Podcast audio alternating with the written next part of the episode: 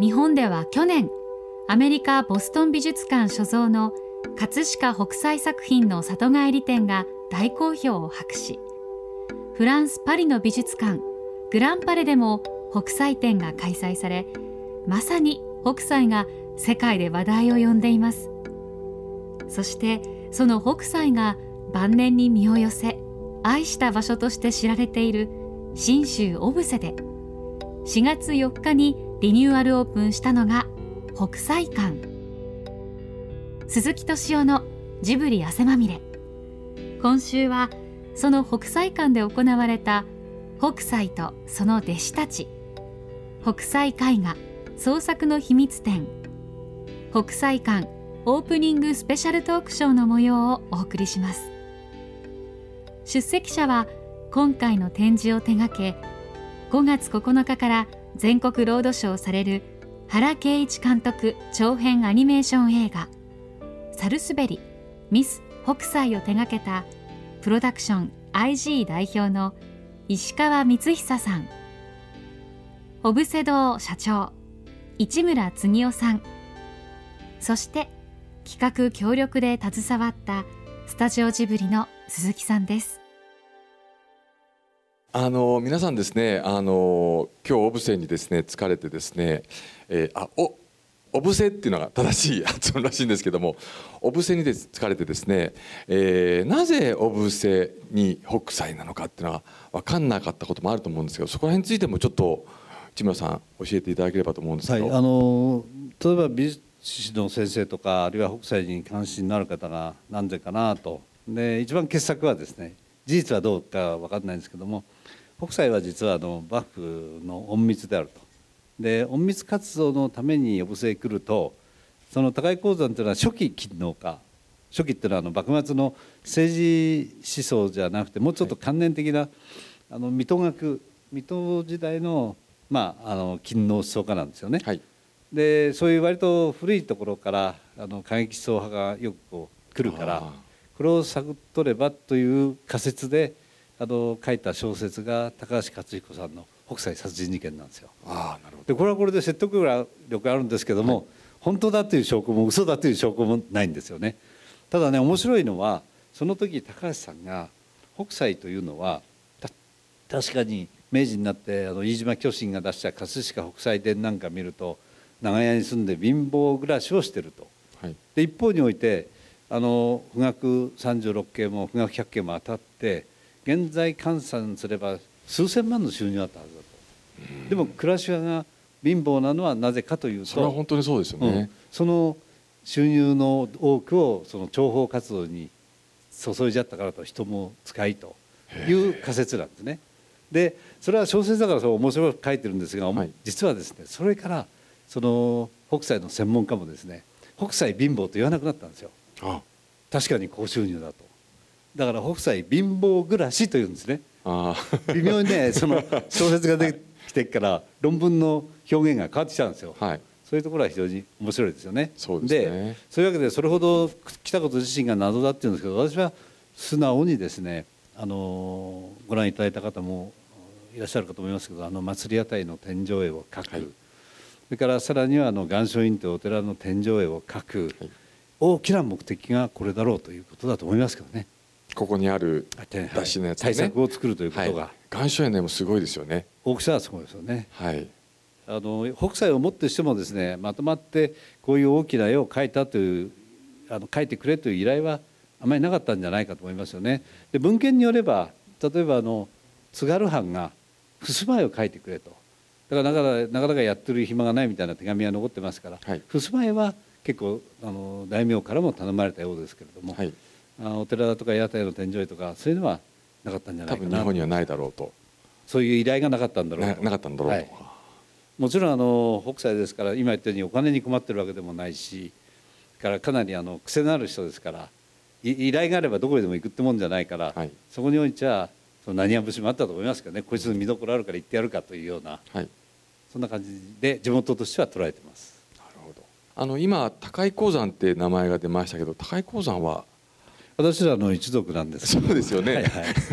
そのでもね あのまあ要するに郷土の偉人なんです、はい、で特に明治42年にあの明治40明治42年に江戸じゃなくて。江戸じゃなくて明治になってから、はい。内務省がねあの戊辰戦争とかいろいろごたごたあって実はあの郷土に、えー貢献した人いるんじゃないかと。そういうのをまとめてあのちょっともう一度調べ直すからそれからあの爵位なんかもやるからはい。あの略式でいいから報告をよこせってことを全国的にやったらしいんですね。はい。その時にあのいや実はどこでルーツはどうでこうでといろいろ書いてはい。で内務省へ提出してで大正5年に改めて10 15位を追贈されてるんですよ。はい。それまではねあの幕府に肩入れしたやつだから砂漠化というふうにことであのどちらかというとそうなんそうなんですかそうなんです。しかし現実にはねあのさっき初期勤王家って言いましたけれどもあの藤本鉄石とかね天狗党の乱で最後死んじゃうんですけどね、はい。そのようなのがこう網走に来てるわけですよ。はい。の藤本鉄石のアジに乗ってあのブス、うん、立ち上がっちゃったのが清川八郎なんですね。はい。新選組のルーツみたいなものをあの江戸行って、えー隊長っていうかまとめ役をやったりした、はい。そういうふうにあの鉄石みたいなこう先導家のこう先導に乗って本当に行動に移っちゃった人間もいるけれどもだけど鉱山の場合にはもうあの若い頃のそういう過激層がちょっと冷めてて。うん。で藤本鉄石が10日間ぐらい滞在したって言うんですけどもまあなんとかやり過ごしちゃったという。なるほど。あるいはじゃあ全く幕末の勤王の志士とは関係ないかというと実はあの佐久間象山これが面白いんですけど地元では象山全国的には象山なんです象山はい。でこれがあの、うんまあ、吉田松陰の密出国を下したことに連座して蟄居を命じられるんですね。で江戸藩邸にいたのが真っ白藩つまりここから20キロぐらい離れた真っ白の城下町へ蟄居を命じられて来てるんですね、はい。そうするといわゆる松下村塾の志士たちは先生の先生なんですよ。はい。松陰の先生がはい。正山ですから、今 NHK ですからね結構あの真っ白へ来てるんです。はい。で確実に真っ白っていうのはこの近くですね。20キロぐらいはい。ね、でそこへ高杉晋作も来てるし草加源瑞も来てるんです。でじゃあ大瀬はどうなのかというと草加源瑞は確実に来てるっていうあの、まあ、あの書類もあるんですよ。ところがねはい。私の父は明治37年生まれだったんですけどもその父が子供の頃、まあ、江戸時代から生きていたっていう近所のおばあちゃんはい。うんなんかがまあのこうもう多少年取ってあの、まあ、猛録していたんですけどそのバカの一つ覚えみたいにこの石にあの高杉晋作が立っててみたいなことを言ってたってなことは言ってます。はい。だからそういう 幕末のもう政治目的の勤王あるいは上位派こういう若い人たちも訪ねてはきてると。まあ、あとは政治目的もそうだけど北斎みたいな文人も来てて、はいはい。まあ、俳人もそうでしょうけど、はい。北斎とのその高井講座の関係っていうのはうん、これはまあるいはあ伝説的なね、はい。あの話ありますけど具体的にはやっぱりあの日本橋に小布施出身の小山さんという方の店がありましたから飛脚ですよね。え飛脚ですまあ、よね、いろんなことやったみたいですね。あそうですか。はい、でその店に北斎も出入りしたし鉱山は当然郷土の方々方ですから出入りしていてそれが引き合わせたっていうことはあのまず間違いないんじゃないかと思うんですけども、はい。そこにやっぱりあの、えーいろいろ伝説めいた話がありましてね、はい。一度あの北斎がその十八屋という店ですけどね訪ねてきたら、えーなんか大名でもないし侍でもないしなんだか分かんない人がいるけどなかなか心惹かれる人だっちゅうんでその男が帰った後あれはどんな人間だっつったら信州のあの高い郡のお高い鉱山だというような話でそれでじゃああいつ紹介してくれみたいなこととか、はい。あるいは似たような話なんですけれどもそれより1か月ぐらい前にその北斎が夢を見て信州のそういうのが日本橋に現れるからっていうのはでそのゆ夢が現実になってというようなその出会いの瞬間はいろいろな説ありますけれども、ね。でも多分その18屋さんなんだろうと思いますからね。1回目はなんかその一人で、えー結構ちょっと貧乏な感じの雰囲気で来たっていう噂も、はい、あので1回目は一人であることとあの夜着いたって話がありますよね。はい、で2回目の時に、えー今回のそのサルスベリっていう主人公でもあるおえと。はい、一緒に。2回目か来てる3回目か説がいろいろあるんですけども、あのそもそも次に来る時には娘を連れてくるっていうその手紙がありましてね。でその娘連れてくるっていうから地元の人間はおおっていう感じになったんですけどいや娘さんってもう60だし それから その期待に応えるようなその別品じゃないんだよとでもあの映画の方は別品に書かれてますよね。えだからそこはね 現実やっぱりうんであのね手紙っていうか、まあ、町内で書いた手紙ですけどね、はい。あの A は鬼柄みたいな顔しててっていうこうそうですね将棋の駒みたいな感じの女さんの顔を描いた。はい。こんなような顔してるから期待すんなみたいな。あのここにたくさん北斎の作品があるじゃないですか。あるのっていうのはその北斎がいっぱいそこで書いたあのこの時代に書いたのかそれともお映画なんかちょっと販売し売ったとかそういうのっていうのはどういうまあ諸説いろいろあると思うんですけど。も、うんあのでもねあの例えば小布施も4 5 0年前にあの信じられたことと、はい。それからこの2 3 0年の間に出てきた新しい資料とかでちょっと変わってきてるところがあるんですね。はい。でこの2 3 0年出てきた新しい資料によるとどうやら北斎は天井絵は描いたけどもほいほいとこういう絵描いてください。はいはいと描いたんじゃないと。やっぱりそういう本画と言ってたらしいですけど本画っていうのはもうあらかじめ注文に基づいてしかも受注残を抱えてるから、その江戸へ帰って本腰入れたり気合が乗った時に描くという感じ。でなかなかそういうもんで決してその石画と言いますけども、はい。その場でさらさらっと描くというような感じはない。ただ言えるのは、ちょうど小布施に何回目か来た時には日課の獅子を書いてる時なもんですからですからあのその時はその獅子書くまでは誰にも会わなかったっていうのは伝わってますね。で現在あの日課の獅子全世界で300枚ぐらいあると思いますけども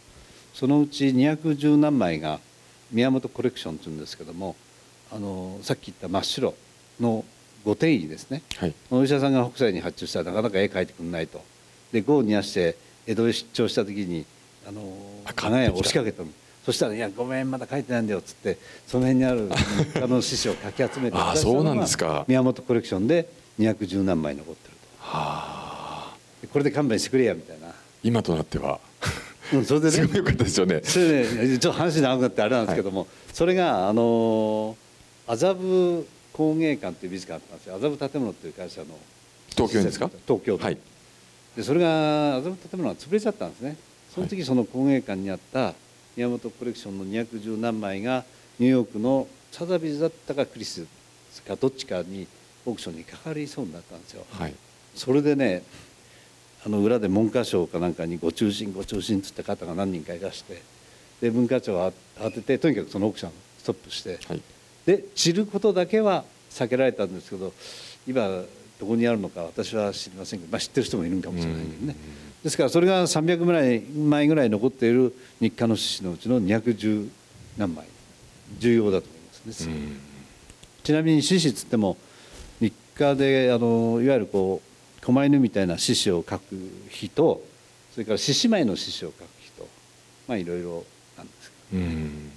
まだ埋もれてる国際のコレクションってあるかもしれないってことですね。ると思いますね。いろいろね。というのはね例えば日付10月10日なら10月10日でもいいんですけどそれその210何枚の宮本コレクションの中でもですね中だけでも、え3日か4日ぐらい同じ日があります。ですから足掛け4年ぐらいは書いてるはずですね。でも1年に300枚書いたとしたら1年300 1000万円。枚1000枚ちょっとぐらいはもともとはあるはずですね。今回はですねあの映画のサルスベリに上映記念っていうことでもありますので僕もあのお絵の作品をですねいろんなとこ借りたいなと思ってですね話したんですけどないんですよねすごくね。そこら辺は今ほとんどないですよね。そ今回2点出てるんですよねここでね。あの夜景夜の吉原とかですねあるいはあの大名屋敷の夜桜を描いたのとかはい。その夜のお絵っていうのははい北斎よりもうまいんじゃないかぐらいに非常に夜の絵ですか？夜はい。美人画もという話も。うん美人がね北斎って書いてあるの実はお絵じゃないかっていう説もあったりして、はい。うんその辺は人によってはもうは80過ぎの北斎になってくるとどれが北斎でどれがお絵か、その時の事情で雑感を変えてるだけじゃないかという人もいるぐらいであの分からないという人もいますし、うん。からやっぱりあのお絵の絵と北斎の絵は違うぞっていう人もいるし定説がないですね。そうですね。まあ、今回ここに展示されている2点の作品は「お絵」って確実に書いてありますので、えー花の絵ですよね館長ね。石川さんすいませんお待たせしました。あのサルスベリ、えーと、おえを題材にしなぜ今おえなのか。なぜサルスベリなのかっていう。これ結構あの鈴木さんも知ってる沖浦って言いますよね。アニメーション監督で。で沖浦はまあ今で言うとアニメーターの中でもまあ伝説と言われるぐらい秋だからずっと若い10代でもバリバリ描いたアニメーターが「モメの手紙」の映画を作った後にこの一本の「サルスベリ」っていうあの杉浦日奈子さんの原作ぜひこれを自分で監督をやりたいってきたんです。ねこれがアニメーターの原点になる絵師の話だから、はい、自分はぜひこれをやりたいって言ってでそれで原敬一に行く経緯があるんですけどこれはやっぱりそのやっぱりあの沖浦が多分このサルスベリを監督やると多分10年ぐらい制作期間もかかるし あのそこまではですねあの、まあ、IG としても自分の賞味期限も含めてですね、まあ、そこにあのまた原敬一監督がですね今度はまた杉浦日奈子さんの原作で今度一緒にやろうと今度ラストっていう本を持ってきたんですね。実は僕はその杉浦日奈子さんがすごい大ファンで合奏をやりたいって言ったんですね、まあそういう経緯があった時にどちらを選んだかというと、まあ、原井監督のこのサルスベリ行こうっていう、まあ、こういう経緯でこれが決まったと。あなるほど。お絵についてはどういう描かれ方とか？サルスベリという原作は短編なのでどちらかというとあの葛飾北斎と奥与石の話なんだ江戸を舞台にした、はい、それを、まあ、原敬一監督があの親子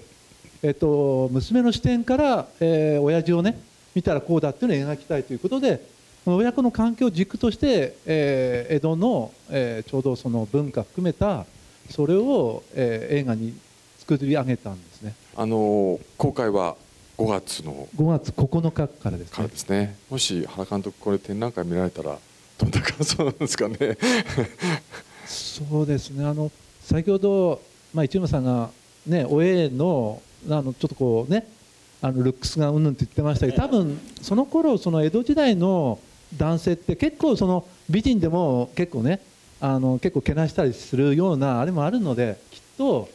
親は綺麗だったんじゃないかなって、ね、多分そう感じるんじゃないかと思います。はい、でアンさんになったと。はいアンさんですね。そうですね。あとアンさんになったのすごいなと思うのはアンさんやっぱアフレコの時にやっぱりちゃんと着物を着てやっ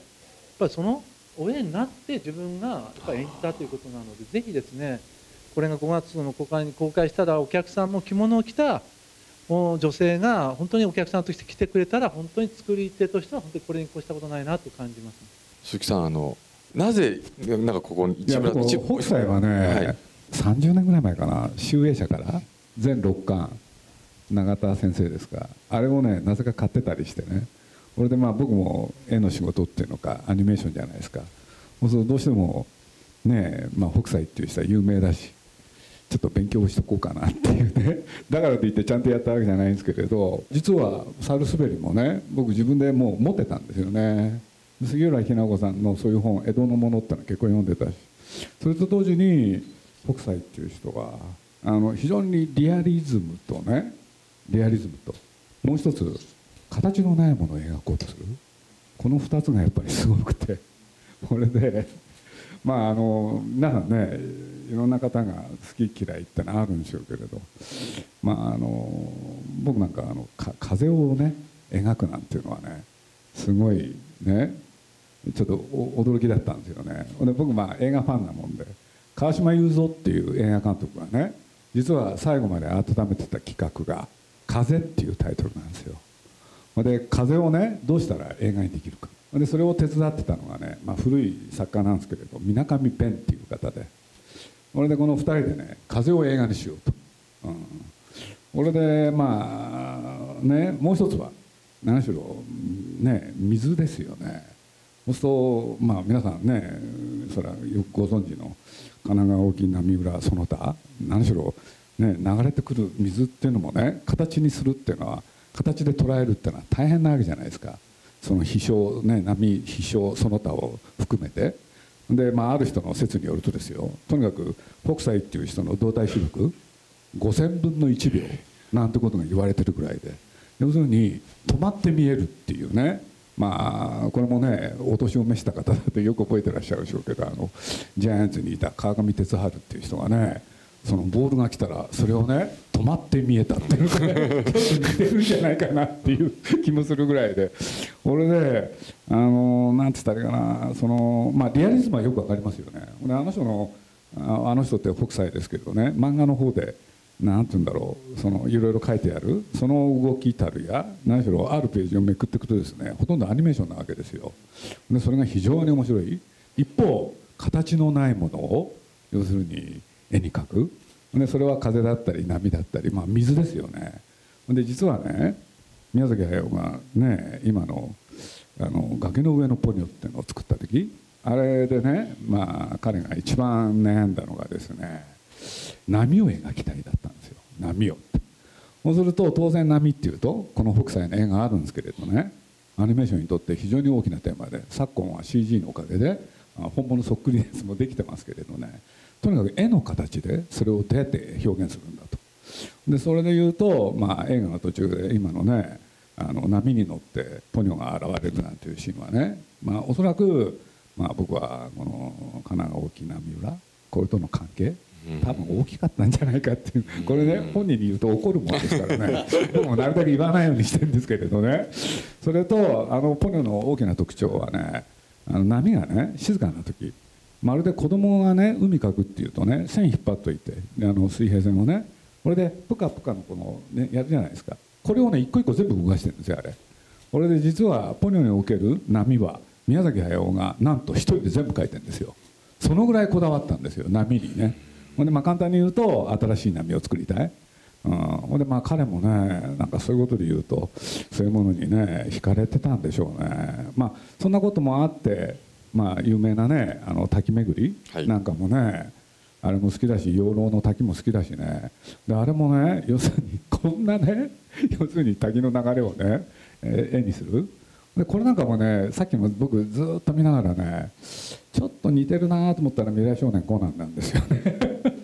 未来少年コナンの波。で波の書き方ってアニメーションにとってね実はものすごいね昔からの大きなテーマなんですよ。これで言うとまあ今の阿弥陀川滝それから養老の滝、まあ、その他見ててもね皆さんっていうのは口には出さないけれどもしかしたらこういうとこから大きなヒントを得た、うん、これでね実を言うと未来少年コナンで作った宮崎駿の波っていうのがあるんですけどその後のアニメーション界全体に大きな影響を与えたんですよ、うん。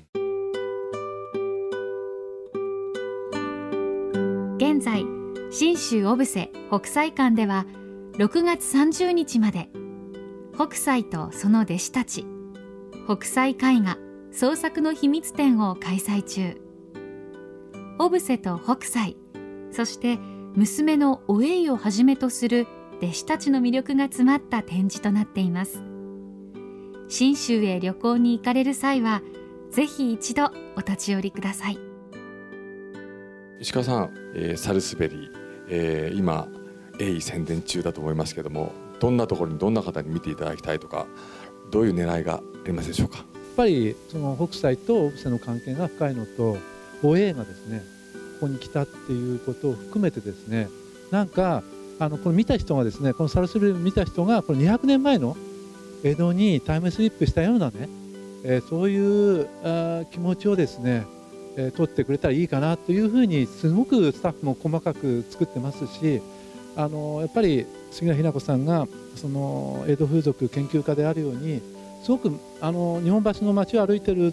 風景もですね男性結構多いらしいんですよね。女性よりも男性多かったりあとは男性がこう手を突っ込んだたりあまり手をこう振らないで足だけでちょこちょこ歩っていくとかですね。そういうところもすごく研究に研究を重ねてアニメスタッフが作り上げてますのでその辺りをじっくり見ていただけばいいしあとちょっと話あれだと水の話が出ましたよね